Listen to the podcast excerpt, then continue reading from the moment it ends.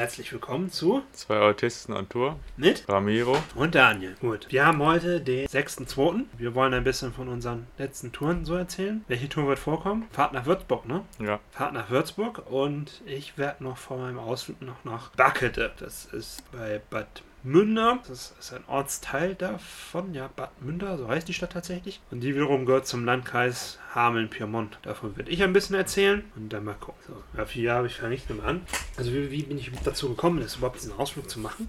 Ähm, das Kontakt- und Informationszentrum des Sohlebereichs Bad Oeynhausen bietet für die Bewohner im Sohlebereich regelmäßig auch Freizeitangebote an. Dazu zählt auch unter anderem auch mein Ausflug in die Natur. Diesen Monat hatte man mir mal den Zettel da mal vorgelegt und da habe ich mal gesagt, klar, nimmst du daran dann mal teil. Ja, und dann ist das immer so eine Überraschung. Man erfährt nicht wirklich so im Vorfeld, wo es hingeht. Also man muss dann einen kleinen Beitrag bezahlen, ungefähr 4 Euro. Und ähm, dann bekommt man eine Zeit gesagt, wo man wo sein muss. Und dann wird man von da aus dann dahin hingefahren. Ja, das habe ich mir angeguckt. Ähm, es war der Weg der Sinne in Backede. Also das wird tatsächlich B-A-K-E DE geschrieben. Ähm, er ist zwischen den Bodental und den Benser Eichen angelegt und hat eine Länge von dieser Fahrt ist ungefähr, ja, also wenn man das wandert, sind es so na, fast 5 Kilometer, also 4,5 Kilometer, die man läuft, je nachdem, wie man dann noch ein bisschen läuft. Ähm, man hat ungefähr so einen Höhenunterschied von ungefähr 50 Metern. Sieben Stationen laden zum Mitmachen und zum Lernen ein. Ich habe jetzt längst nicht alle davon gesehen. Ich habe nur das mit der Windharfe. Weißt du, was eine Windharfe ist? Ja, ja, macht die Musik, ne? Ja, soll ich es mal ein bisschen erklären? Also eine Windharfe, das ist eigentlich, das ist ein Instrument, das gab es ja in Barockgärten ganz, ganz viel. Das ist eine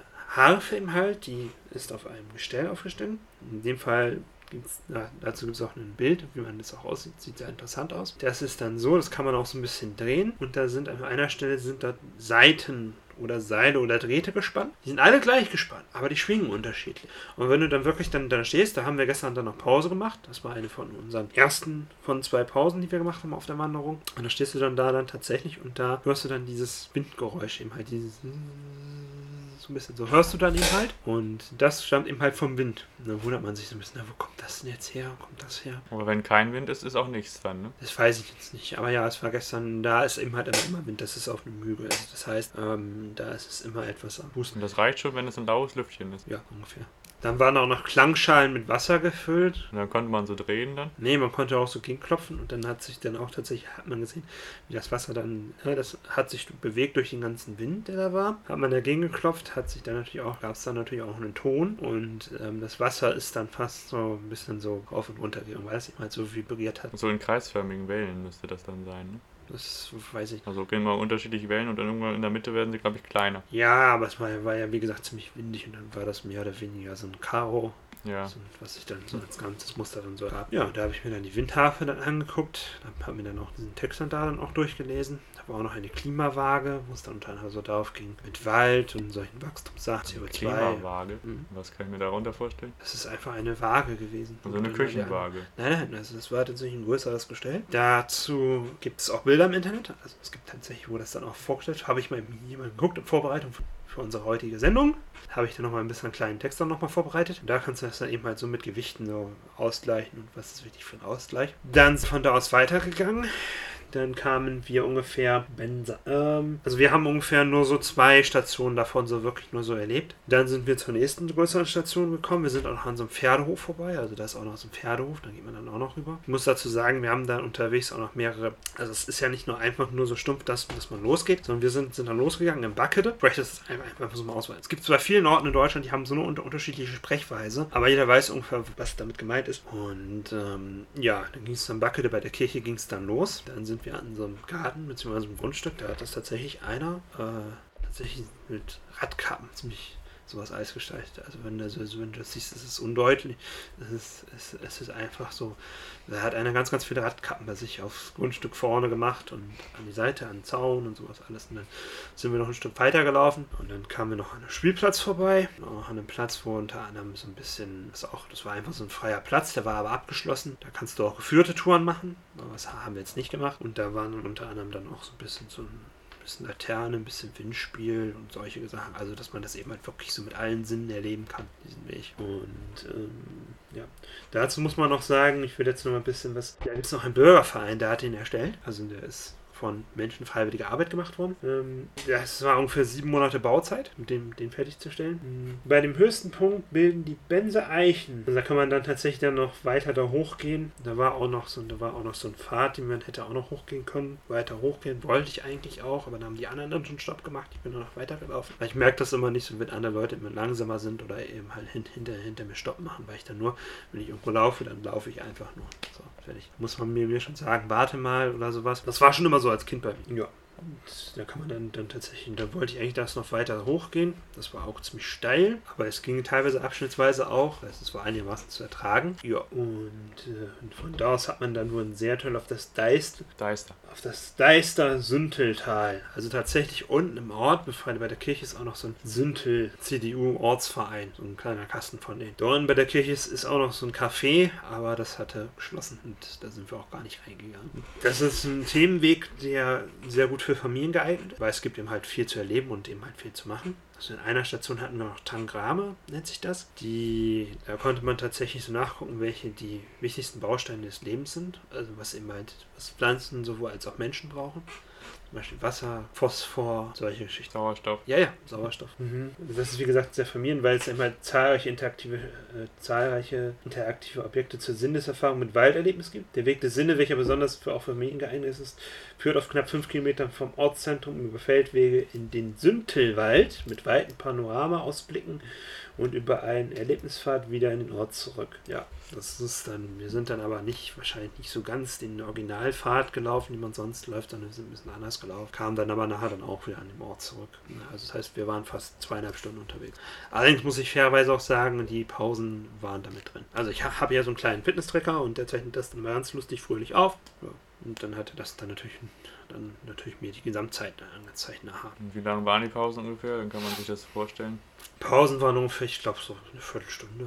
Also eine halbe Stunde Pause. Ja. Von zwei Stunden Fußmarsch sind dann also anderthalb Stunden reiner Gehzeit. Ja. Ja. Zwei, zwei Stunden. Ich habe jetzt nicht auf die genau auf die Uhr geguckt. Kann auch sein, dass bei einem kürzer, bei einem länger war. Ich vermute es jetzt einfach nur so ein bisschen. Der Ähm, Durchschnitt also zwei Stunden. Ja. Mhm. Das hat zum Beispiel der geistige Vater der Station, ist ein Pädagoge und Künstler namens Hugo Kükelhaus. Das Ganze bezweckte sich zum Beispiel die Beziehung zwischen der Umwelt und den Sinnesorganen. Denken Sie ja Windharfe, Klimawaage, Sumpfstein und vieles mehr. Da kannst du noch Xylophone, habe ich jetzt nicht gesehen, aber Tangrame und Jahresbäume sind Teil des Erlebnispfads. Also ja, da waren dann auch noch so verschiedene Bäume, wo dann auch noch solche Schilder bei standen, dann und dann gepflanzt und sowas alles. Das, so genau habe ich darauf jetzt nicht geachtet. So. Ziel ist, äh, Start ist Beckede und Ziel ist natürlich Beckede. Na, also das ist ganz klar. Man startet dann ungefähr bei der beim Parkplatz unterhalb der Kirche in Beckede, wo dann auch schon die ersten Sendestationen zu finden sind. Richtung Norden in die Heerstraße, anschließend folgt in der Ringstraße und den Papenbrink, bis sie Kessihäuser Straße stoßen. Auf diese biegen sie dann Richtung Westen ab und folgen dem Feldrand bis nach Kessinghusen, und weiter bis zur Schütze Bensen Eichen wo sie die nächsten Sinne, Sinnestationen finden. Dann geht man dann wieder Richtung Süden und folgt dem folgt einem Schlangenweg bis zur nächsten Abzweigung und dann geht es wieder Richtung Osten zu, nach Berkelde zu ihrem Aussichtspunkt. Also man geht ungefähr 26% Asphalt, 15% Schotter, 4, 35 feste Wege, 24 naturbelassene Wege. Das hat es hast du dann besonders dann mit dem Tangrame, dann wo diese Tangrame waren, wo man dann so hochgelaufen ist. Das sind eigentlich auch nicht längst, längst auch nicht alle mitgelaufen. Also sehr abwechslungsreich. Ja, ja, war, äh, Von der Prozentzahl her jetzt von den allen Wegen. Das Ganze hat mich ungefähr 4 Euro gekostet, dafür war dann aber auch Verpflegung mit dran. Also Fahrzeugkosten wurden dann wie immer vom Sole. Nein. Ich weiß nicht, wer, wer sie übernommen hat, aber auf jeden Fall auch. Es gab dann auch belegte Brötchen und Tee und Kaffee und Kekse. Ich hatte mir zwar auch selber noch Wasser noch mitgenommen für den Fall der Fälle, aber das habe ich dann nachher gar nicht gebraucht. Ich habe so viel Tee getrunken. Wie viele Leute waren jetzt insgesamt mit? Ich schätze mal, also ich habe es nicht genau gezählt, aber so zwischen 10 und 15. Ja, so zwischen 10 und 15 Leute. Also nicht ein Auto, sondern zwei Autos. Ja, ja, zwei Autos. Ne? Und es sind dann, glaube ich, noch drei tarifliche dabei gewesen und der Rest alles Klienten aus dem Solo-Bereich. Wie die tarifliche, was waren das jetzt nochmal Arbeiter? Die waren größtenteils bei der TSA bzw. bei, bei den Kids beschäftigt. Also irgendwie, das sind so. irgendwie tarifliche Mitarbeiter des Veterans Ach ja, okay. Weiß ja, das mache ich ja immer. Und vielleicht auch der Zuhörer noch, das noch richtig das mache. Und das mache ich immer, um zu unterscheiden zwischen den Werkstattbeschäftigten, Werkstattbezeichneten, Klienten und den tariflichen Beschäftigten. Also das heißt, die Menschen, die ja hier auf dem ersten Arbeitsmarkt hier arbeiten, die ganzen Also nicht hier Sozialpädagogen, angestellt. ja, ja, die Sozialpädagogen, Heilerziehungspfleger und sonstige Berufsgruppen, die beim Wehof arbeiten. Diakon. Diakon, ja, das ist dann, das ist, das ist zwar eine Ausbildung, aber die meisten Diakone hier im Wehof, die haben dann noch irgendwie noch Erzieher oder sowas. Weil Diakon, das ist, ist, ist ja nur so eine kirchliche Ausbildung, das ist ja kein anerkannter. Es ist durchaus zwar vielleicht innerhalb der Kirche schon anerkannt, aber ähm, es ist ja nicht so wirklich so ein klassischer Lehrberuf. Also weißt ja auch, mein Altersbegleiter, der ist ja auch Diakon, aber sein Beruf als den, was er hier arbeitet, also beziehungsweise was er dann in seinen pädagogischen Beruf erlernt hat, da ist er ja Erzieher. Also Heute ist das hier nicht mehr so Pflicht, dass die meisten Mitarbeiter, also wenn ich jetzt noch an einige andere, die sind gar keine Diakone mehr. Das heißt, ihr wart drei Klienten. Nee, wenn ihr 15 wart, wart ihr 12. Also reine, die Ich hier weiß wohnen. es nicht. Ich hatte, hatte gesagt zwischen 10 und 15. Ich habe nicht genau gezählt. Okay. Also ich weiß auf jeden Fall, dass es, dass es, dass es drei tarifliche waren. Weil nur tarifliche dürfen auch die Autos fahren. Ja, ja, da gab es ja auch immer so eine Regelung hier. Ja, ja. Obwohl, warte mal, wenn ich oben auf dem Campus Amateur die Fahrzeuge fahren dürfte, hätte ich das eventuell hier auch gedurft. Nein, Quatsch, da geht's, geht's da natürlich nicht. Ja, was dann darüber dann noch zu berichten? Ja, eigentlich sonst nicht viel. Und beim nächsten Mal fährst du da nochmal mit. Ne? Ja, das was das was in 14 Tagen ist, da fahre ich dann nochmal mit, das kostet nochmal 4 Euro. Und wie gesagt, man erfährt auch nicht im Vorfeld, wo es hingeht, weil sonst sichern sie das zu und dann geht es dann nachher gar nicht hin. Und somit haben sie dann wahrscheinlich dann auch wesentlich die Flexibilität dann einfach. Also da muss man dann als Autist sein und sagen, gut, okay, da ist eben halt unbekannt, wo es hingeht. Und ähm, muss dann sich dann eben halt so ein bisschen überraschen lassen. Aber daraus lernt man ja auch. Ne? Ja. Und wenn er das mal macht, kann man ja Mhm. immer noch danach sagen, irgendwie, oh, gruselig und nie wieder. Dann ist es ja auch okay. Da sind aber, glaube ich, auch immer abwechselnd die Leute, die Klienten, die dabei sind. Ja, aber gut, dass du so flexibel bist. Ja, das muss ich ja auch. Also beziehungsweise, wenn ich mich dafür melde, muss ich dann damit immer rechnen, dass es irgendwo hingeht. Ja, nur für einige hier in unserem Haus wäre das nicht. Ja, das stimmt. Also da muss ja Flexibilität da im Essen noch trainiert werden. Ja, ja, das stimmt. Ja. So, willst du dann, ach ja, und dann wollten wir von unserer letzten großen Tour Ende Januar erzählen. War das nicht letzte Woche? Ja. Ja, meine ich, war letzte Woche. Ja, letzte oder letzten vorletzte? Samstag. Ja, letzten Samstag, genau. Da sind wir nämlich nach Würzburg gefahren, nach Bayern. Ich war zum ersten Mal im Bayernlande. Würzburg gehört zu Unterfranken. Unterfranken, ne? Mhm. Also es sind die Franken. Ja. Da Bayern so groß ist, hat man das untertrennt in Franken, in Schwaben, Mhm. in Ober- und Niederbayern Mhm. und die Oberpfalz. Also man könnte, um die Leute jetzt nicht zu verärgern, würde es sinniger sein, wenn man dann jetzt, je nachdem welche Region man von dem großen Land Bayern fährt, wenn Mhm. man die Leute dann auch so bezeichnet, wie sie halt als große, das jetzt nochmal unter Oberfranken, Mittelfranken Mhm. ist ja große Regierungsbezirke, also in Mhm. den Regierungsbezirk, wo die halt wohnen, die du ansprichst, dann auch so bezeichnet Mhm. und nicht als die Bayern. Ne? Weil das wir, sage ich mal, werden ja auch, Mhm. also wir würden uns ja auch freuen, wenn wir jetzt, sage ich mal, wir leben hier in Önhausen, Mhm. in Ostwestfalen-Lippe, also Ostwestfalen reicht ja auch, Mhm. und wenn wir halt nicht als ah, die Westfalen oder die NRW-Leute da bezeichnet werden, die da aus dem riesigen Land da mit dem Drecksschleudern Ruhrgebiet und so, ne? also Ja. so, das ist ja dann schon ein Ja. bisschen beleidigend und wenn wir sagen würden, ja, aber wir kommen doch aus Öl, ach ja, ihr seid ja aus Ostwestfalen, also ne? Mhm. wünschen wir uns ja aus oder ich aus Braunschweig oder du aus Delmenhorst wünscht ja auch nicht irgendwie, ach, der, der, der, der das Pferd da, die Niedersachsen da, Mhm. sondern halt die irgendwie, je nachdem welche Region ihr da seid, Mhm. dann bezeichnet werden wollt. Und das Ich glaube, den meisten würde man einfach sagen, äh, der Sachse oder der Monster. Ja, dann würde ich eher das der. Würzburger oder sowas würde ich auch sagen. Also Aschaffenburger oder so. Ist, ist, Obwohl in Bayern man das auf die Region schon beziehen kann, weil das einfach auch so groß ist und irgendwie ja auch so wie ein, ein Land fast ist.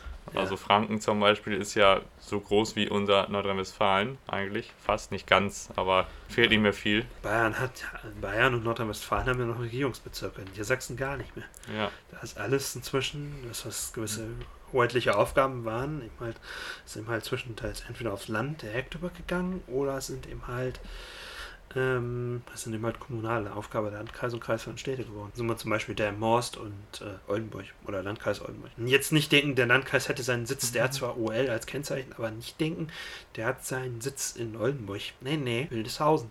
in dem kleinen Kaff. Ja, ja, ach, so klein ist das nicht. Ganderkäse, das ist niedlich. Obwohl die Ganderkäse das bestimmt auch nicht hören. Aber ist einfach mal so. Ganderkäse, das ist einfach so ein kleiner Ort. Der hat, der, hat, einmal im zentralen Ort und dann jeweils in Burgholzberg und in Heutenkamp Bahnstationen. Oder auch zum Beispiel so in, also in Ganderkesee hält die RB 58. Ne? Mit der bin ich auch schon ein paar Mal gefahren. Früher mal das öfter mal als zusätzliche Verbindung von Bremen nach Delmhorst, also ne, beziehungsweise von Delmhorst Bremen, kannst du da auch mit drauf fahren. Die fährt dann ja auf der Hauptstrecke. Und in Burkholzberg und Heutenkamp hält die S3, müsste das sein. RS3, ja. Ja, RS3, ja. Regio-S-Bahn, die gibt es da in Bremen. Ne? Die hält aber auch noch in Delmhorst. Die RS4, die ist da hier auch durchfährt, die fährt aber nur durch in den beiden Orten. Die hält in Bremen, Delmhorst, Hude und dann ab jede Station. Eigentlich fast genauso schnell wie der Intercity beziehungsweise Intercity oder RE zwischen Bremen und Hude von der Fahrzeit her. Weil das sind auch Fahrzeuge, die können, die können nicht schneller als 100, die haben Zulassung bis 160 Stundenkilometer und der lang. Und im Ganderkesee gibt es dann nur noch im zentralen Ort dann nur noch einen Haltepunkt. Das sind ungefähr von Station zu Station, sind es ungefähr von Delmhorst nach Ganderkesee sind sechs Minuten. Und du warst noch nie in Bayern? Nein, noch nie. Aber durchgefahren schon mal oder auch noch nie? Nein, selbst als, als Vital nicht, da sind wir über Baden-Württemberg. Also dann ist das jetzt in deinem Leben sozusagen Premiere gewesen? Ja, aber ich habe ja nur einen Teil Bayern. Einen ganz, ganz kleinen Teil, ja. ja der Rest kommt ja im Mai dann noch. Ja, mal gucken. Na, dann, dann, wenn wir unsere Tour machen mit der Bereichsleitung. Ja. Das ist aber noch nicht fest, liebe Zuhörer. Das steht noch nicht fest. Das steht wirklich noch nicht fest. Ne? Aber in Planung ist es trotzdem. Ja, es ist ja in Planung, das ist es. Aber ich will es, wie gesagt, jetzt hier auch nicht hier mit, äh, ja, wollen jetzt hier auch nicht allzu den Ausdruck. Ja, also auf jeden Fall in deinem Haus sagt man daneben halt oder in Bremen sagt man eben halt Bremer. Ne? Also da gibt es da nicht so. Kann durchaus noch sagen, ähm, auch viele Zuwanderer bezeichnen sich weder als Deutsche noch als Türken. Dann habe ich das mal in Zeitung gelesen, die hat gesagt, ich bin Bremerin. Und das ist, ist, ist tatsächlich so. Also da hat dann gesagt, Bremer.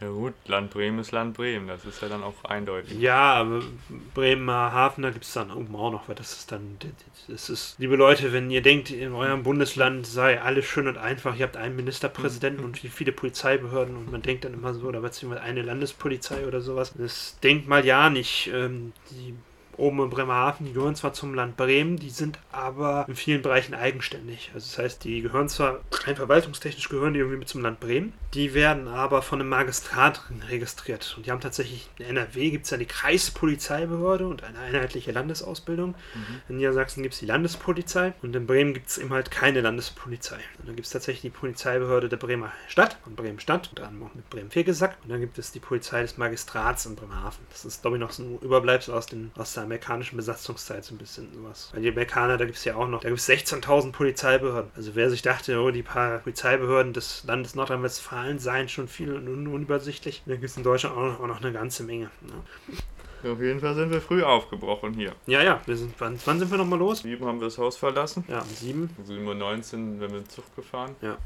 Mit dem wunderschönen Deserio HC6, nee, nicht Sagia, 462. Ja. Bis Minden. Ja, bis Minden und von da aus sind wir dann? Mit der S-Bahn Hannover, die gerade noch auf uns gewartet hat. Okay, das weiß ich schon gar nicht mehr. Ja, wir waren ja sechs Minuten zu spät gekommen. Ja. Also er hat dann ja noch irgendwie die Minute reingeholt und sind dann eigentlich dann angekommen, wenn sie eigentlich schon losfahren müsste. Mhm. Aber da ja dann bei diesen paar Sekunden dann ja die S-Bahn sich denkt, ja komm, wenn ich die jetzt ein bisschen später abfahre, das bringt ja auch jetzt nicht viel Verlust. Mhm. Dann kann ich auch noch auf die Reisenden da warten, die ja dann aus dem Ruhrgebiet kommen und ja immer nur fünf Minuten haben. Und wenn der ja zu 98 Prozent, wie ich bestätigen kann, zu spät kommt, wie es in dem Fall dann auch war, aber obwohl das noch Ey, sechs kommt ständig zu spät, oder was? ja, also ich bin, solange ich, also ich fahre ja sehr oft dann ins Ruhrgebiet in meinen, meinen Touren jetzt, seitdem ich hier eingezogen bin und ich weiß von denen vielleicht überschlagen 50 Malen Mhm. bin ich viermal eigentlich um 18 nach, wie er in Önhausen ankommen sollte, auch angekommen. Okay. Viermal. Und das längste, was ich war, ist tatsächlich äh, die Stunde drauf, zur Minute 24 bin ich dann einmal angekommen. Okay. Also wo eigentlich schon der andere Zug schon vorausfahrend fahren müsste. Der ist natürlich auch so spät gewesen dann. Das war das Schlimmste, was ich mal erlebt habe. Und dann die viermal pünktlich. Und wir hatten halt Glück, dass wir eben dann in den unter 5 Minuten Bereich waren, dass wir die S-Bahn noch gekriegt hatten. Und dann konnten wir sozusagen, mussten wir nur noch vom Mussten einen ja Gleis zum anderen Gleis Nur einmal die zweieinhalb Ja, Meter ja. darüber. Und das, ich hatte noch gesehen, dass das Licht noch leuchtete. Das heißt, du konntest noch die Tür öffnen. Ist ja immer so, Ja. wenn, wenn das Licht noch leuchtet, kannst du noch drücken. Wenn nicht mehr, dann hast du Pech gehabt. Dann hat er vorne schon verriegelt. Ja, dieses dann aber ja dann auch mal- an dem. Nee, das erzählen wir, glaube ich, lieber nicht. Was? Nein, also beziehungsweise, und dann ging es ja von da aus, ging es dann ja, äh, von ging es dann erstmal ja nach Hannover, ne? Und von Hannover aus bis nach Göttingen. Ja, Mit Fernverkehr sind wir da gefahren, ne? mit dem IC, aber nicht mit dem IC. Intercity. Mit dem einzigsten, der der Strecke eigentlich fährt. So, der fährt an die Schnellfahrstraße was er runter Richtung Würzburg oder was? Der fährt nach Würzburg und dann äh, mit noch. Das ist der Zug, der sich auch noch dann trennen lassen muss. Mit dem sind wir in die Station bis Göttingen gefahren. Ja, es sind 35 Minuten, sage und schreibe gewesen. Ja, Göttingen mussten wir dann umsteigen, damit wir Mhm. dann nicht so viel Geld ausgeben für Fernverkehr. ja. Und ich ja ein Ziel vor Augen hatte, ist von Göttingen aus dann mit einmal umsteigen noch Motorradgeschwindigkeit, Mhm. Um es mal zu umschreiben, dann bis Würzburg zu fahren. Ja, stimmt. Und dann hieß es ab Göttingen, hieß es dann Baureihe 612, ne? Ja, Regio-Swinger. Ja. Nee, es war wirklich mal sehr, sehr, sehr in, in, interessant, damit mal zu fahren, fand ich. Weil das einfach so wirklich ist, man sieht dann wirklich dieses sich in die Kurve legen. Ne? Das kann der Zug dann ja auch, weil die Strecke ist dafür auch ausgerüstet. Ne? Also du kannst dafür nicht einfach ein Fahrzeug bekaufen und kannst das machen. Nee, die Strecke muss dafür ausgerüstet sein. Und ähm, man kann nur froh sein, wenn dann da eben halt die anderen Betreiber oder beziehungsweise die Besteller des Nahverkehrs da immer darauf bestehen, dass sie da die schnellen Verbindungen haben wollen und nicht sagen, jetzt wird, kommt der nächste wirtschaftliche und der kommt dann da mit irgendwelchen alten Fahrzeugen, die es gar nicht können und dann braucht er nachher eine Stunde oder eine halbe Stunde länger. So ist das ja auch so ein bisschen so Neigetechnik. Ist eben halt der Vorteil, dass der Zug eben halt damit umgehen kann. Das ist übrigens eine Technik eigentlich aus Italien. Also die Italiener haben damit zum ersten Mal damit rumexperimentiert. Und selbst heute in Japan findet die Anwendung bei den Hoch Hoch Hochgeschwindigkeitszügen. Weißt du auch warum? Damit die immer schon schnell fahren können und damit der Fahrplan möglichst dicht ist. Damit die Leute nicht so viel Auto fahren. Ja, da ist, da ist es wirklich zwischen den großen Metropolen ein sehr dichtes und sehr hohe Durchschnittsgeschwindigkeit. Unschlagbar. Das Auto ist eigentlich danach nur noch eine Niete. Ja, aber gut, okay, also dann, dann eben halt sind wir eben halt, halt auch Das ist übrigens auf der Strecke, wo wir gefahren sind, auch so, dass wenn du das jetzt vergleichst und du Mhm. dieselben Orte mit dem Auto abklapperst, Mhm. bist du mit dem Auto eine Stunde länger unterwegs, als mit dem langsamen Zug, der noch an jeder Ja, größeren Stadt hält. Ja, aber du musst, musst aber auch bedenken, dass zum Beispiel ein weiter außerhalb gelegenes Haus zum Beispiel noch zu einer Gemeinde noch mit hinzuzählt. Das kann ruhig vom eigentlichen Ortskern drei, vier Kilometer entfernt sein. Und wenn er jetzt ein, einfach nur dann in den Nachbarort fährt, weil da zum Beispiel der Supermarkt direkt hinter der Ortsgrenze ist, oder aus welchen Gründen, äh, oder dann ist es man, das, wenn man, man muss tatsächlich immer nur sagen, von Station zu Station, ne? Ist ja die Fahrzeit, wie die Bahn sie ja berechnet. Also das Ja. heißt, äh, von Haltepunkt zu Haltepunkt Verkehr, also ich sage jetzt mal von Station zu Station ist das ja immer was angegeben ist in Fahrzeit. Ne? Und beim Auto kann das dann unter anderem kann das dann mehr oder weniger sein, weil du dann zum Beispiel ähm, direkt fahren kannst. Ne? Also man kann es ein bisschen, ja, man kann die Fahrzeiten un un ungefähr vergleichen, musst aber immer wissen, so ist das ja auch beim Bus, wenn es heißt ja, der Bus ist immer so langsam. Ja, von Bahnhof zu Bahnhof. Also jetzt Ja. ne, beim Zug ist es ja von Bahnhof zu Bahnhof. Und Ja. in den meisten Fällen der deutschen Klein- und Groß- und Mittelstädte sind ja normalerweise dann die Innenstädte eigentlich ziemlich in Bahnhofsnähe. Ja. Nicht in allen, aber in den meisten ist es so. Das heißt, man kann es ungefähr vergleichen. Und ich nehme mir jetzt das Beispiel zum Beispiel, der kürzeste Weg ist zum Beispiel, was der Zug da fährt, sind neun Minuten von Mühlhausen nach Bad Langensalza. Das ist von Mhm. Stadt zu Stadt, sind es neun Minuten per Zug. Und mit dem Auto ist, wenn du das genauso eingeben würdest, von Mhm. Bahnhof Mühlhausen zu jetzt dem anderen Ziel per Auto, Bahnhof Bad Langensalza, Mhm. da zeigt er dir auf jeden Fall nie neun Minuten an, sondern meistens im Durchschnitt 21 Minuten. Mhm. Und da ist der Zug schon mal schon ein Gotha. In derselben Zeit. Wenn Ja. du mit dem Auto in Bad Langensalza rumhängst irgendwo und der Zug dann macht Richtungswechsel und fährt dann weiter. Also der ist hier in, und es ist ein Nahverkehrszug, das nochmal dafür betonen. Ja. Im weiten Schritte voraus. Weil das Auto hat dann, der, der Zug hat dann teilweise andere Geschwindigkeiten. Das kann dann zum Beispiel sein, dass der auf einzelnen Abschnitten, wenn das Auto dann tatsächlich nur 30 oder 40 fahren darf, weil die Strecke sehr kurvig ist, oder nur 50, kann der Zug dann zum Beispiel mit 70 fahren, Ja, das dann natürlich genau. zulässig ist auf der Strecke. Das ist, ist dann nur zum Beispiel bei konventionellen Zügen. Es kann dann zum Beispiel sein, dass bei diesen ähm, Neigetechnikzügen der da durchaus schon mit 90 durchbrettern darf. Ne? Eben halt, weil es die Neigetechnik eben halt erlaubt. Es ist ein bisschen geschaukel, ja. Ähm, es ist aber eigentlich auszuhalten, finde ich. Ich merke schon gar nichts mehr davon. Ich bin schon so oft gefahren. Ja, bist das ja auch schon in Bayern und da, ne? Auf der Ja. Strecke von. Wo sind wir jetzt eigentlich eigentlich durchgefahren? Von Niedersachsen aus Durch Thüringen. durch, durch Thüringen, durch Hessen? Ja, ein ganz kleines Stück Okay. fährt der Zug durch Hessen. Wir sind größtenteils durch Hessen dann gefahren, oder? Äh, Nee, durch Thüringen. Durch, durch Thüringen, ja. Dazu müssen wir auch nochmal anmerken, als wir dann gewisse Höhenlagen erreicht hatten. Erst fing das so unten nur so ganz klein an, da war noch so ein kleines Häufchen Schnee. Und je, und je weiter hoch, hoch, hoch man kommt, ich weiß noch gar nicht, wie hoch waren wir dann nachher? Knappe 800 waren wir schon über dem Meeresspiegel. Ja, 800 über normal Null, also das heißt, das ist, das ist nicht zu unterschätzen. Und da war dann auch tatsächlich da dann eben halt dann auch Schnee draußen zu sehen an den Strecken. Ja. Das war Oberhof, wo der Zug nicht mehr hält. Oberhof, ja. Ja, das Skigebiet, was jetzt gekappt wurde. Ja. ist jetzt auch nicht so lange her jetzt. Frag mich, wer da welche Entscheidung dafür getroffen hat. Man kann nur hoffen, dass es nicht mit Bodo Ramelow war. Der sicherlich nicht. Wenn war war es sein Verkehrsminister. Ja, aber seine, ich meine seine Regierung, Ramelow, Ja. so ungefähr. So, und ähm, ja, ähm, und dann ging es von da aus, ging es dann Wieder den Berg runter. und wieder den Berg runter. Und dann mussten wir noch einmal umsteigen in Gotha, ne? Nee, wir sind vorher noch, bevor wir den Schnee erreicht haben, Neu-Dietendorf umgestiegen. Okay, auch nochmal wieder in die, von die 612 in die 612 und dann wieder Richtung Von Gotha. RE1 auf RE7, Okay. der uns dann nachher nach zwei, über zwei Stunden dann nach Würzburg gebracht hat. Ja, war auch wieder Baureihe 612. Bis nach Würzburg rein. Von Göttingen aus durchgehen. Ja. Mit den Eimer umsteigen, das ist immer so. Das sind aber auch nur sieben Minuten immer Umsteigezeit, das ist genau abgepasst. Ja. Sodass du innerhalb von drei Stunden 45 Minuten in Würzburg bist, von Göttingen aus. Wie lange bräuchte, bräuchte man sonst mit anderen Bahnverbindungen? Mit dem ICE brauchst du eineinhalb. Ja, stimmt. Der fährt dann aber auch eine ganz andere Strecke. Ne? Der fährt dann nicht Der fährt ja auch im Durchschnitt mit 260 durch ganz Hessen, hält in Kassel und Fulda nur nochmal. Ja, Also wir waren um 5 vor 2 in Würzburg. dann sind wir erstmal, haben uns ein bisschen da die Innenstadt angeguckt. Nee, erstmal sind wir zum europäischen Mittelpunkt gefahren. Ja, nach Gautheim, ne? Oder Gautheim? Gartheim. Gartheim. G-A-D-Heim. Gartheim. Das ist nicht der europäische Mittelpunkt, der ist ganz woanders. Weil da sind ja wirklich alle Länder, auf die auf dem Kontinent Russland, also zum Beispiel auch mit Russland, Helsinki und Norwegen und sowas, das ist da ja auch mit einkalkuliert. Das war nun, muss ich dich leider korrigieren, Der das war Union. der auch im Mittelpunkt der Europäischen Union. Ne? Der hatte sich dann da verändert, weil Großbritannien aus, aus, ausgetreten ist. Halt aus der Europäischen Union. Von daher hatte der sich dann eben halt von Rheinland-Pfalz nach Ja, auch nach Bayern dann, Ja. nach Aschaffenburg. Ja. Südlich von Aschaffenburg war er dann, wo noch Großbritannien drin war. Mhm. Und jetzt ist dann die raus und jetzt ist er rübergerutscht nach nördlich von Würzburg. Ja, und da haben wir das dann auch besucht. Da gibt es dann auch tatsächlich so eine Art Fenster. Habe ich auch durch Fotos gemacht von dem Ramiro, wie er dann da steht und der dann an diesem Grenz. Steht so ein Schiefer, Dings Ja. vom Grenzpost. Sowas steht da. Das ist der Punkt auch, der Fahrt. Ja. Der steht dann da und da habe ich, hab ich noch ein paar Fotos auch, auch von dir noch gemacht. Ne? Es war ein eiskaltes Wetter, eiskalter Wind. Mhm. Nicht so stark, aber er war unangenehm. Ja. Ja. und der Bus hat uns ja direkt dran vorbeigeführt. Ne? Ja. War ja überall Baustelle, der ganze Ort wird ja aufgebuddelt. Mhm. Das heißt, wir sind im Endeffekt nur Notbremse ziehen können und sagen, tut mir leid, wir wollten hier nicht raus. Ja, ja. Wir wollten doch nur mal eben, wir sind doch Touristen. Zu, und zu unserer Überraschung müssen wir doch sagen, wir haben doch Pfand gefunden. Eine Pfanddose, ja. Ja. Ja, das ist, die hat sich da verirrt. Die gibt es auch nur auf deutschem Boden. Ja.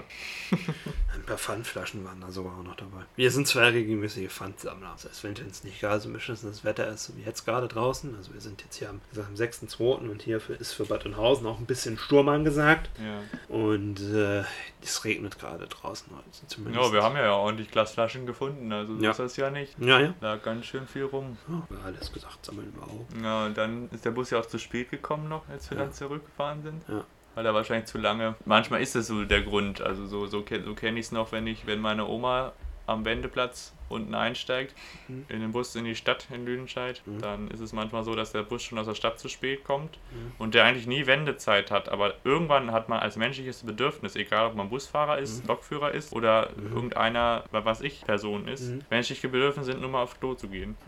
Und dann muss man diese fünf Minuten, auch wenn es mal länger dauert, dann auch nochmal nutzen dafür.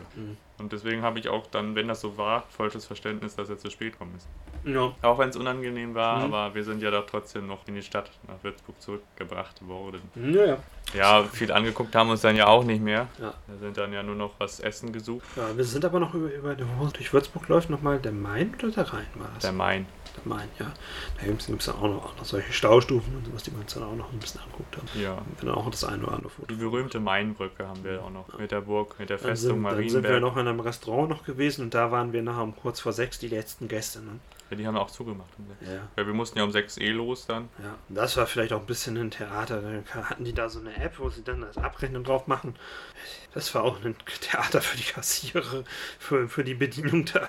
Also da lobe ich mir dann doch lieber den alten Quittungsbogen funktioniert. Naja, gut, okay, das müssen ja die Restaurantbetreiber wissen, ob das ein Riesenproblem ist für das Personal und war eben halt nur die Sondersituation, dass wir beide getrennt zahlen wollten. Und ja, das ist die dann eine andere Lösung findet. Aber wie gesagt, es hat sich dann alles eingerenkt. Ich habe dann hier, hier gesagt, weil du auch schon ein paar Mal was für mich übernommen hast, habe ich dann gesagt, hier komm, übernehme ich und sowas. Ne? Mhm. Ja, und dann ging es von da aus, aus dann wieder mit dem, ja, erstmal bis zu Fuß bis zur nächsten Haltestelle, Straßenbahn. Würzburg gibt es eine Straßenbahn. Bin ich dann auch zu dem Zeitpunkt eigentlich mal wieder seit Jahren mal wieder Straßenbahn gefahren. Also richtig klassische Straßenbahn, nicht so wie in Hannover, sondern die nur rein oberirdisch fährt. Ja. Das kenne ich ja so aus Bremen. Ne?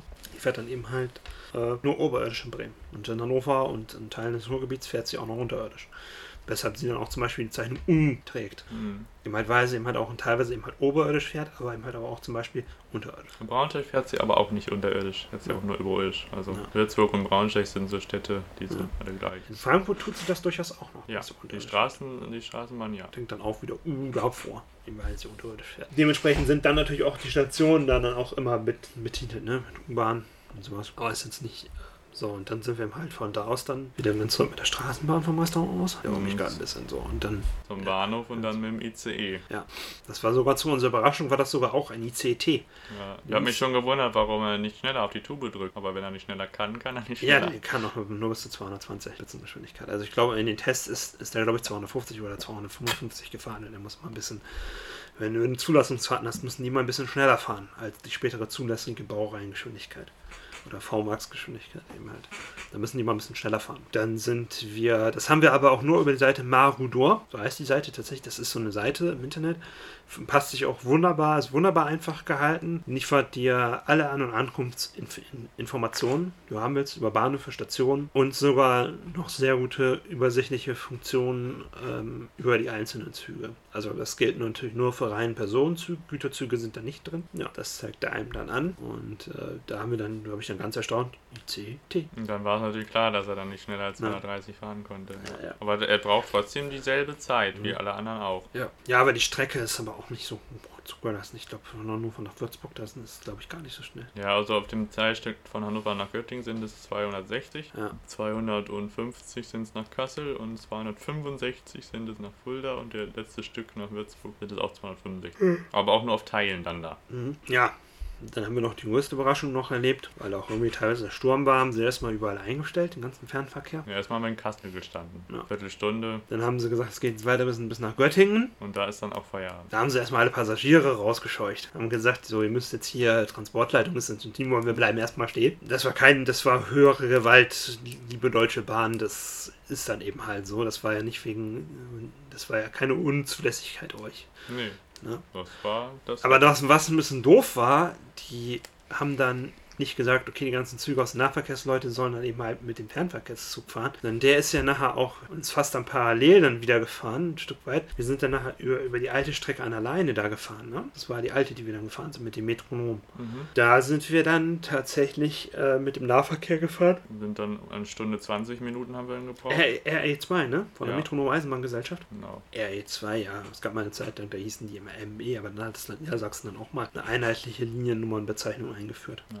Bayern jetzt ja auch. Ja, ja, das hatten die dann, dann tatsächlich auch mal so. Da haben die das ganz klar nur die Zugnummern genannt. Aber da die wenigsten Leute damit was anfangen konnten, hat man dann eben halt, eben halt gesagt, und die DB eben halt immer schon ihre RE-Bezeichnung hatte, hat man das dann einfach dann in die Landesüberzeichnung von diesen ganzen Regionallinien dann übernommen, damit es übersichtlicher ist für die Leute. Weil sonst war das immer so ein bisschen äh, NWB und solche, solche Geschichten alles. Ich meine, Metronom ist es ja heute noch, aber jetzt heißt es halt eben, Ja. jetzt wird es angezeigt, zum Beispiel Metronom RE2 nach Göttingen, Abfahrt dann um 9.33 Uhr. Zum Beispiel der RE6, der hier fährt, das ist ja auch der Rhein-Ruhr-Express. Und so hieß der auch schon vorher, als die DB hier noch gefahren ist, war es auch der RE6 nach Köln. Ja, hier war es schon sehr früh Einheit, also hier in Nordrhein-Westfalen. Mhm. Das kann ich jetzt gar nicht sagen, wann da das Land das ein eingeführt hat. In Niedersachsen weiß ich, haben sie das dann auch irgendwann mal gemacht, mit der immer halt in einen, eine einheitliche Nummerierung da ist und die Leute nicht immer mit diesen komischen Zugnummern dann immer damit sich zurechtfinden müssen. Also in Bayern ist das letzte Land tatsächlich jetzt gewesen, was Ja. es jetzt umgestellt hat. Ja, ja. Vor eineinhalb, zwei Jahren jetzt. Ja. Das war auch ganz gut, weil Bayern so viele Bahnen fahren, Mhm. also weniger als bei uns immer noch, Mhm. aber von der Fläche her doch schon die meisten. Und Mhm. das war schon echt verwirrend immer. Da musstest du immer hören und dann hat die Anzeige ja nicht aufgehört. Dann hat, haben sie immer zehn Zahlen hintereinander angesagt. Mhm. Du wusstest nicht, was los war. Ja, das stimmt. Ja. Und der ist ja noch an uns vorbeigefahren, der ICE 90, ne? Mhm. War im Endeffekt ja auch viel schneller dann da. Aber gut, so sind die anderen halt eben mit 30 Mhm. Minuten Verspätung. Beziehungsweise noch länger in Hamburg dann angekommen. Es fuhr ja dann auch ziemlich schnell wieder was, also es scheint ja nicht ganz so heftig gewesen zu sein. Also ich bin, bin mir ziemlich sicher, dass danach die ICT, über den verläuft irgendwann ja die, die Regionaltrasse und die Fernbahntrasse laufen dann ja gemeinsam nicht ab irgendeinem Punkt auf Hannover zu. Und dann raste der nur an uns so vorbei und da saßen dann die beiden Schaffner oder Zugbegleiter, wie es jetzt ja seit neuestem heißt. So. Die saßen dann da irgendwo dann, dann da und sich und fegte damit 200 noch was an uns vorbei, vollkommen leer und dann wieder Richtung Hannover. Ich meine, hätten sie, hätten sie den Leuten noch sagen können. Das wussten die aber ja zum Zeitpunkt nicht. Deswegen war es ganz gut, dass sie das so gemacht haben. Ja. Weil Ja. so wäre man dann wenigstens bis Hannover gekommen und da hatte ja wenigstens auch noch was auf. Ja, Als in Göttingen, da ist ja dann um 20 Uhr eigentlich tote Hose. da waren wir irgendwann um nach 10 dann wieder in Bad Oeynhausen, ne? Nein, wir sind um 22.09 Uhr erst aus Hannover weggekommen Okay. Ja, und dann stimmt. 23.20 Uhr hier. Ja, und dann haben, dann haben wir noch wieder Pfand gesammelt. Dann hatte ich nur Mitarbeiter noch, noch gesagt, ja, wir sind dann und dann wahrscheinlich wieder da. Und dann hatte ich nicht angerufen und dann bekam ich dann wieder einen Anruf, ja, wo seid ihr denn? Haben wir noch gesagt, wir sind hier noch in Bad Oeynhausen noch unterwegs. Also wie gesagt, wenn du hier in Bad Oeynhausen die Feiermeilen beide hier mit so ein paar Restaurants und sowas gibst, da ist dann auch mal viel So los. zwischen, ja, so zwischen 22 und irgendwann dann in der Früh. ja, da kann man immer Flaschen absahnen ohne Ende. Auf jeden Fall. Für Pfandsammler ist das da eine optimale Zeit. Ich habe nie ein, ich bin immer der Einzige, wenn ich da laufe. Ich bin Ja. immer der Einzige. Ich habe nie jemand anders gesehen. Die liegen alle schon im Bett und pennen. Ja, Als, also wir waren auch die beiden Einzigsten dann. ja. ja was gibt es sonst noch so zu berichten?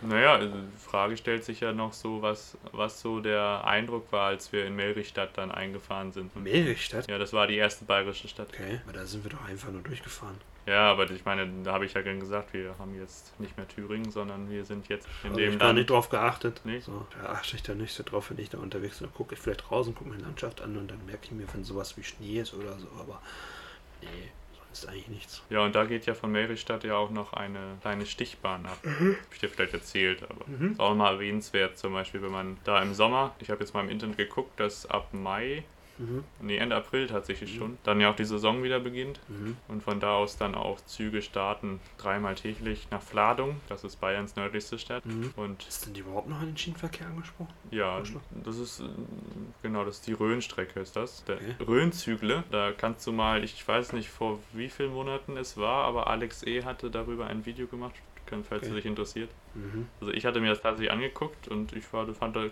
hat, er ganz spannend erzählt. Habe ich auch was gelernt darüber. Okay. Und allgemein um, um die Region ganz im Norden von Bayern und also die Rhön zieht sich ja durch Bayern und Hessen. Mhm. Heißt ja dann Hessisch-Rhön und Bayerisch-Rhön. Und Spessart ist es ja auch einmal Hessisch und Bayerisch. Mhm. Und Fladung ist auch die nördlichste Gemeinde Bayerns. Mhm. Und Fladung hat einen Vorteil zum Beispiel, oder beziehungsweise ist die einzige Gemeinde, die am weitesten von einer Landeshauptstadt eines Landes weg liegt. Okay. Nämlich 288 Kilometer sind es von dort bis in die Landeshauptstadt Bayern nach München.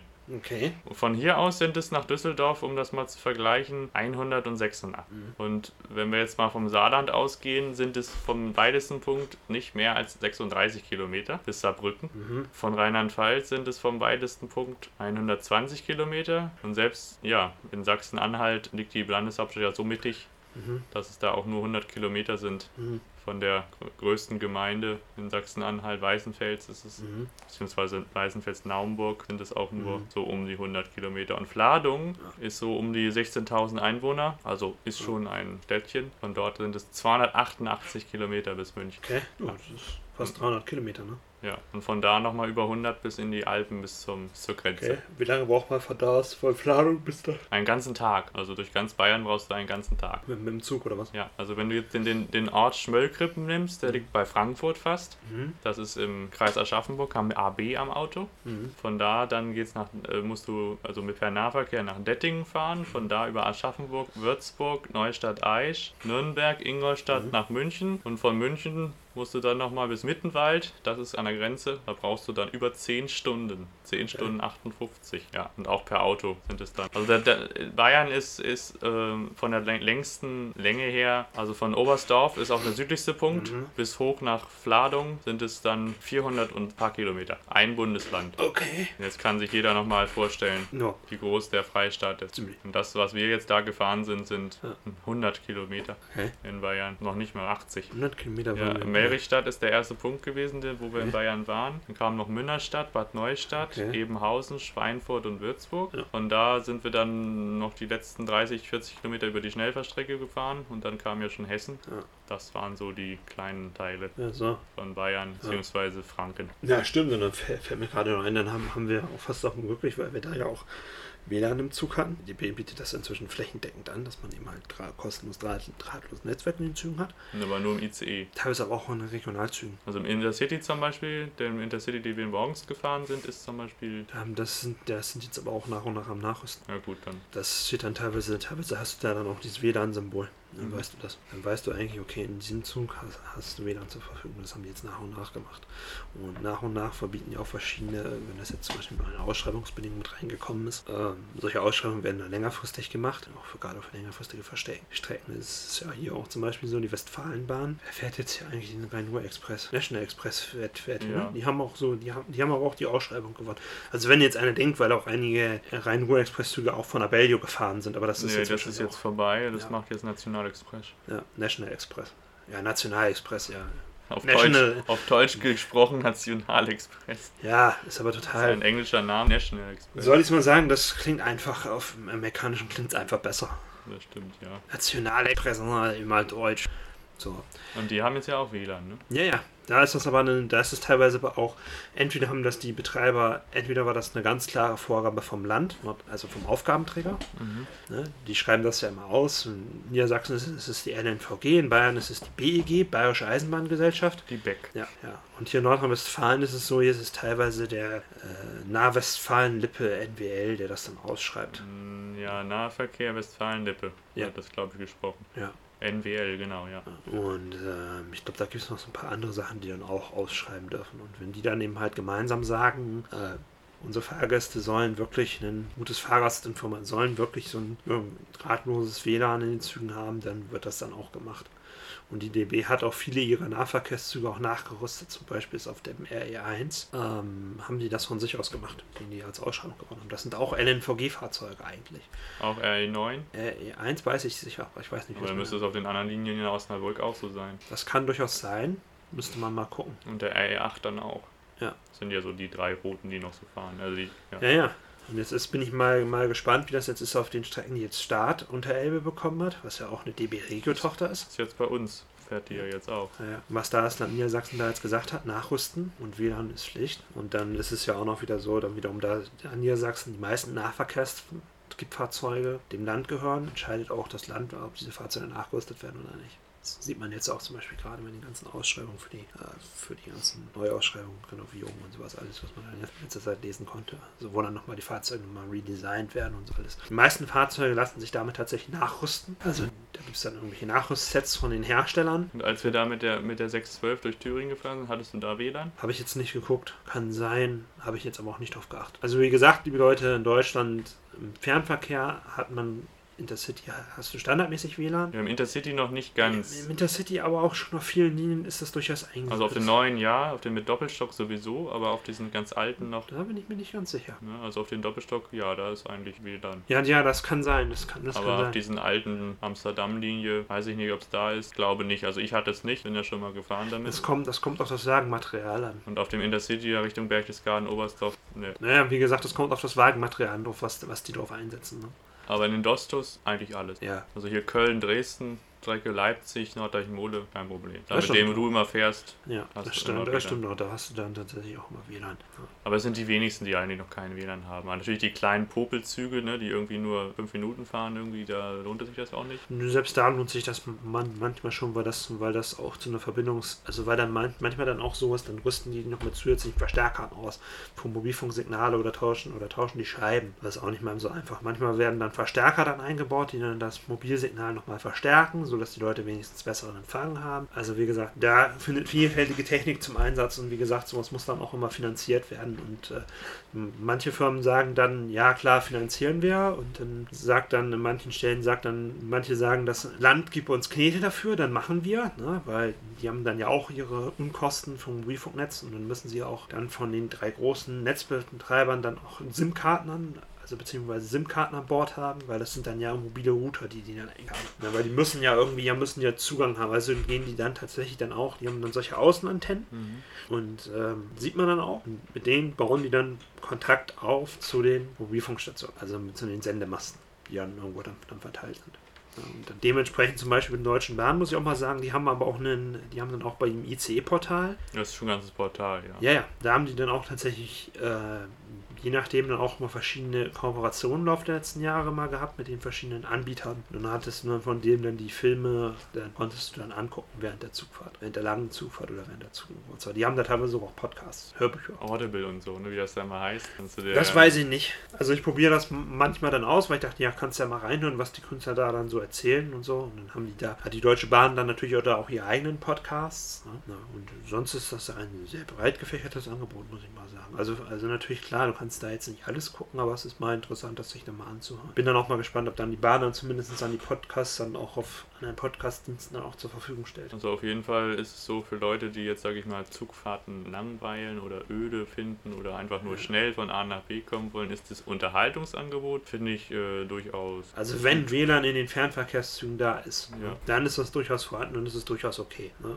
Manchmal hackt es halt, ne? aber es ist halt, wenn es ausgelastet ist, ausgelastet. Ja. Und wenn du natürlich nachts im ICE fährst mit fünf Leuten, wo drei davon im WLAN sind, ja, dann ist es natürlich geil. Ja. Aber wenn du jetzt zu vollen Zeiten bist und zu kein Corona und so, ja. Nee, ähm, ja, was denn sonst noch so, so sagen? Das ist so ein bisschen so unsere Erfahrung damit, ne? Aber wie gesagt, es hat nicht jeder Zuganbieter, ne? Das muss, muss man auch mal wissen. Also ich bin der Meinung, dass es müssen nicht alle Züge, sage ich mal, mit WLAN ausgerüstet sein. Find, das finde ich schon. Also die Fernverkehrszüge finde ich ja durchaus. Ich finde auch beim Nahverkehr ist das wichtig. Ja, aber der Wort, das Wort Nahverkehr sagt für mich ja schon so aus, ich fahre im Nahbereich. Es gibt ja auch Leute, die fahren von Dortmund bis nach Düsseldorf und das ist, glaube ich, schon eine Stunde. Ja, aber es ist ja noch Nahbereich. Ja, und die wollen dann vielleicht auch nicht immer unterwegs ihr ganzes Datenvolumen, wenn sie sich, ja gut, okay, sie könnten sich dann natürlich theoretisch auch zum Beispiel bei Netflix oder bei einigen Streaming-Anbietern kannst du dann auf mobilen Geräten noch sagen, hier speichert das auf dem Gerät. Das kann man natürlich auch machen, aber viele Leute sind inzwischen sowas von dran gewöhnt, dass es fast überall kostenloses WLAN gibt. Und warum auch nicht in Zügen? Ne? Weil wenn du dir mal überlegst, wie, wie schlecht und wie schlecht manche, wie schlecht manche Dörfer auch noch abgedeckt sind mit Mobilfunkmasten und dann hast du zusätzlich auch noch durch den Faradayischen Käfig eines Fahrzeuges, ja, ja. Fahrzeug immer einen Faradayischen Käfig, hast du noch sowas von schlechten WLAN-Empfang oder beziehungsweise so, so einen schlechten Empfang, ne, da ist an vieles gar nicht mehr richtig dann, dann zu denken. Und da ist es dann schon ein Vorteil, wenn du dann da dann immer halt WLAN an Bord hast und irgendwo draußen eine Antenne und die dann eine Verbindung zum Mobilfunkmast aufbaut und dann kannst du darüber dann immerhin noch Voice over Wi-Fi dann noch machen. Also das heißt, dein, dein Telefonsignal geht dann eben halt nicht über den mobilen, über den Mobilfunk, sondern eben halt über das WLAN zum, zu deinem äh, dem, dem, dem, dem du, den du anrufst. Ja, gut, ich meine, gut, okay, Düsseldorf, Dortmund ist, ist da kann man auch drüber sprechen mit WLAN und. Ja. Aber wie findest du das zum Beispiel, wenn jemand, jemand äh, täglich zur Arbeit äh, sechs Stationen mit der S-Bahn fahren will? Braucht er da WLAN? Also ich finde, da braucht er keinen. die sechs Stationen sind. Im Durchschnitt 10 Minuten. Wenn du jetzt mal überlegst, die Station von der RS. Vom Flughafen Frankfurt, da wohnt jemand oder da arbeitet jemand und äh, an der Konsulatler Wache sind sechs Stationen oder an der Hauptwache steigt er aus, weil er da mhm. wohnt. Also wenn ich das wäre, ich bräuchte da keinen WLAN. Ja, aber es gibt eben immer Leute, die... Und ich könnte da auch eher, eher also zum Beispiel um das jetzt mal, ne, mhm. da kann man ja ruhig mal jetzt hier so ein bisschen Pro, Contra machen. WLAN ja oder nein, also Nahverkehrszüge. Fernverkehr sind wir uns ja einer Meinung, jeden wir ja. Ja. Ne? Weil es einfach Sinn macht, weil da du ja teilweise den ganzen Tag drin sitzt, wenn du jetzt von Nord nach Süd fährst. Also Urlaub zum Beispiel. Ja. Ja, ja. Und, aber in der S-Bahn zum Beispiel, also in der S-Bahn Berlin zum Beispiel gibt es auch kein WLAN. Und da sitzt du auch manchmal eine Stunde drin, wenn du zum Wannsee fährst von mir beispielsweise, wo ich gewohnt habe. Ja. Aber ich, in Berlin brauchst du auch kein WLAN, weil du da überall Mobilfunkmasten hast oder weil es eine Großstadt Ja, ja, aber es ist eben halt auch sehr. Es ist einfach, es ist, es ist einfach so, so ein Komfort, weil du musst auch bedenken, manche Leute haben nicht so viel, manche Leute haben nicht so viel Datenvolumen. Ja, das ist richtig. Das ist so, und die sind dann, dann, dann tatsächlich, wenn das Datenvolumen bei denen dann sehr, sehr knapp ist, die sind dann unterwegs dann auf sowas dann angewiesen. Aber WLAN, das wird ja nicht mit dir verrechnet. Also beziehungsweise nicht von, nicht von deinem Guthaben oder beziehungsweise ja nicht, ver, nicht verrechnet. Und da ist das dann schon wieder sinnvoll, dann auch eben halt auch im Nahverkehr das dann eben halt dann noch anzubieten. Und vor allem, du hast manchmal auch Geräte zum Beispiel, die haben gar kein Mobilfunkmodul an Bord. Zum Beispiel mein Tablet oder so, da musst du dann immer übers Handy reingehen. Ja. Oder was ich, was ich dann teilweise auch schon der Gründen der Einfachkeit habe, mache, weil ich keine Lust habe, drei Stunden lang da rumzufummeln, irgendwie Bedienungsmenüs. Dann sage ich einfach bei meinem Handy, wenn ich, du kannst auch Wi-Fi Bridge machen.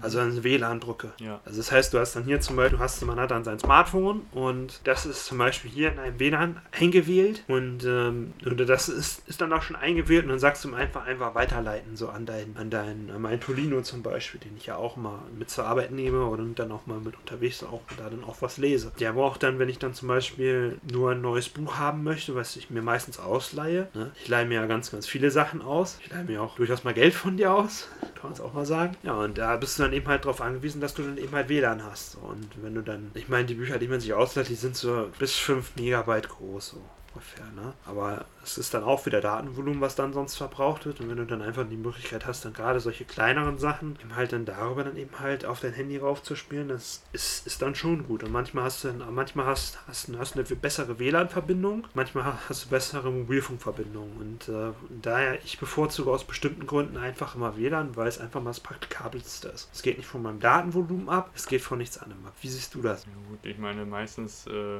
gucke ich aus dem Fenster. Ich meine, in einen Pendlerkopf kann ich jetzt nicht reingucken. Ne? Ich habe ich hab doch, da, ich habe früher halt eine Station bin ich immer gefahren, das sind sieben Minuten gewesen. Da habe ich meistens die Augen zugemacht, habe die Augen wieder aufgemacht, bin ausgestiegen. Ja. So, so war es, wenn ich von Sottrum nach Rotenburg gefahren bin.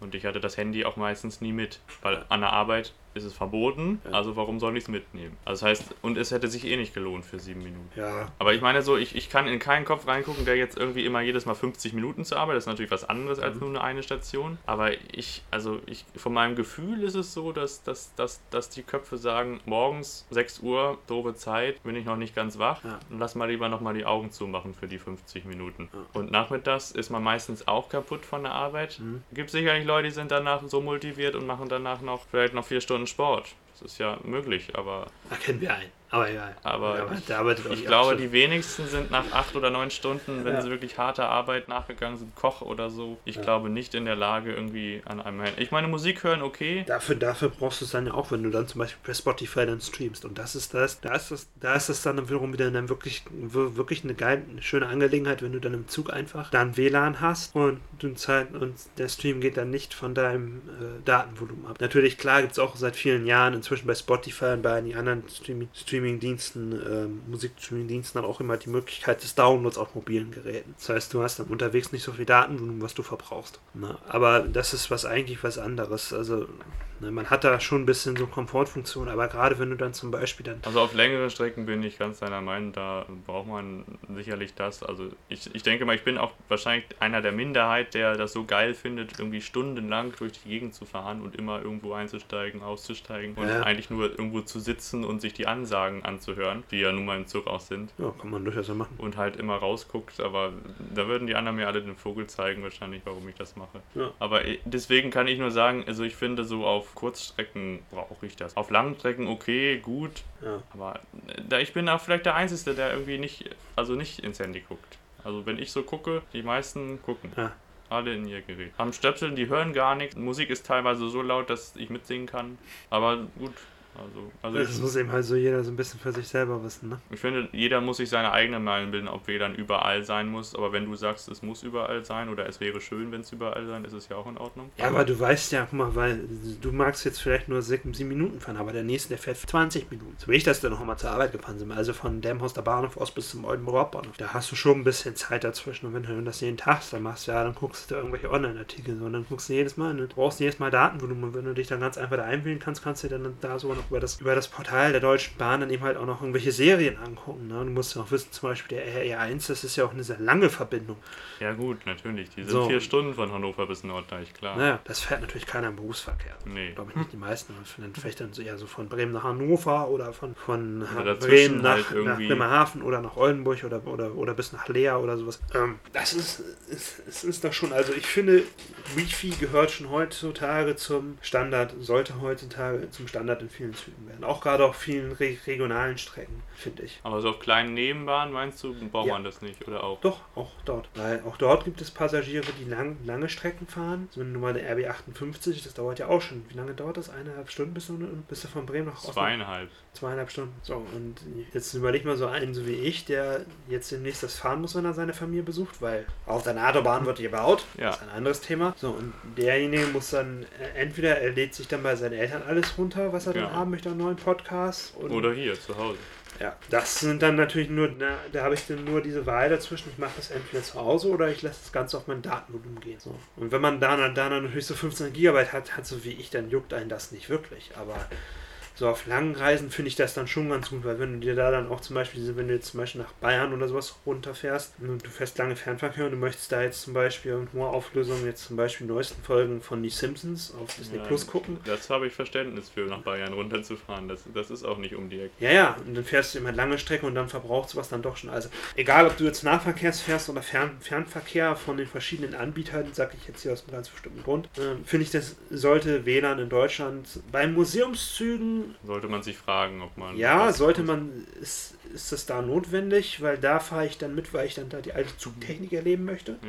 Das könnte bei der Harter Schmalspurbahn so ein, so, ein, so ein Zwischending sein. Also das heißt, dass dann zum Beispiel einen modernen Nahverkehrstriebwagen tatsächlich man überlegt, WLAN einzubauen. Das könnte man wäre durchaus eine Überlegung wert. Aber immer bei den historischen Dampfzügen, da fahre ich damit, weil ich die Dampfzüge so geil finde und nicht, weil ich damit täglich zur, Arbeit damit fahre. Nee. So, das ist so eine ganz klare Sache, da muss das nicht sein, aber bei dem modernen Nahverkehrstriebwagen, beim, beim modernen Schienenpersonen Fern- und Nahverkehr, Auch S-Bahn mit einbezogen? auch mit S-Bahn, die sollten damit nach und nach ausgerüstet werden. Und auch alle Busse? Busse kann man überlegen, ist dann aber wie individuelle Entscheidung Okay. des Verkehrsunternehmens. Aber gerade so, weil eben halt auch die Eisenbahn lange Strecken auch fährt, Ja, tut sie. ist es, ist es dann eben halt dann noch sinnvoll. Man kann das auch zum Beispiel bei langen Buslinien, hat es mir auch schon vor einigen Jahren schon erzählt, die dann wirklich zwei, drei Stunden brauchen und dann alle vier Stunden fahren und dann wirklich von dem obersten Zipfel bis in den Landeshauptstadt. Da kann man sowas zum Beispiel auch überlegen. Ne? Ja, da kann man es überlegen. Und das sind ja auch modernere Busse, das ist ja auch kein. ja. In Bremen gibt es es und zum Beispiel in vielen Großstädten, da erwartet man das fast auch inzwischen. Da wird das dann von den Verkehrsbetrieben dann erwartet, dass man dann eben halt auch in den Bussen dann eben halt für die fünf Minuten Fahrtweg, die man dann vielleicht hat, ist dann da auch schon WLAN. Also in Bremen ist das durchaus gang und gäbe. Da gibt es einige Buslinien, längst nicht alle, aber ich habe es da schon gesehen. Ja, bei so den ganzen, also beim Schienenpersonal und Fernverkehr sollte es dringend nach und nach gemacht werden. Von den Betreibern und auch vor allen Dingen von den Ländern auch vorausgesetzt werden in, Aus, der Ausschreibung. Weil wenn, er, wenn das Land sagt, in der Ausschreibung allgemein, für Züge fügen wir das jetzt mit, dass WLAN jetzt Pflicht ist. Zum Betreiberwechsel muss das jetzt aufgenommen werden. Oder beziehungsweise meinetwegen der Betreiber hat gerade die Ausschreibung gewonnen, da war das noch nicht mit und das sind jetzt noch acht Jahre. So zwei Jahre davon fährt das Unternehmen schon, dann kann das Land durchaus schon sagen, gut, okay, jetzt ist das auch mit Pflicht für euch. Aber wenn das dann wirklich das nur noch ein, ein Jahr ist und dann sowieso ein Betreiberwechsel stattfindet, dann kannst du das auch dann einfach noch diese, noch diese zwölf Monate dann noch warten, finde ich. Ja, gut. Ja. Hast du sonst noch irgendwas? Wir Nö. sind jetzt schon bei einer Stunde, über einer Stunde. Ich Ziemlich lang. Aber ich finde, das musst du jetzt nochmal so. Ja. So. Ah ja, wir werden noch, äh, noch ein bisschen Bilder gleich noch raussuchen für Instagram. Dann werden wir die noch hochladen und dann richten wir auch mal Instagram bei dir auch mal ein auf dem Handy. Stimmt, ja, auf meinem ganz neuen Gerät. Ja, auf dem alten hat sich das jetzt nicht mehr gelohnt. Also, macht's gut. Bis zum nächsten Mal. Tschüss. Tschüss.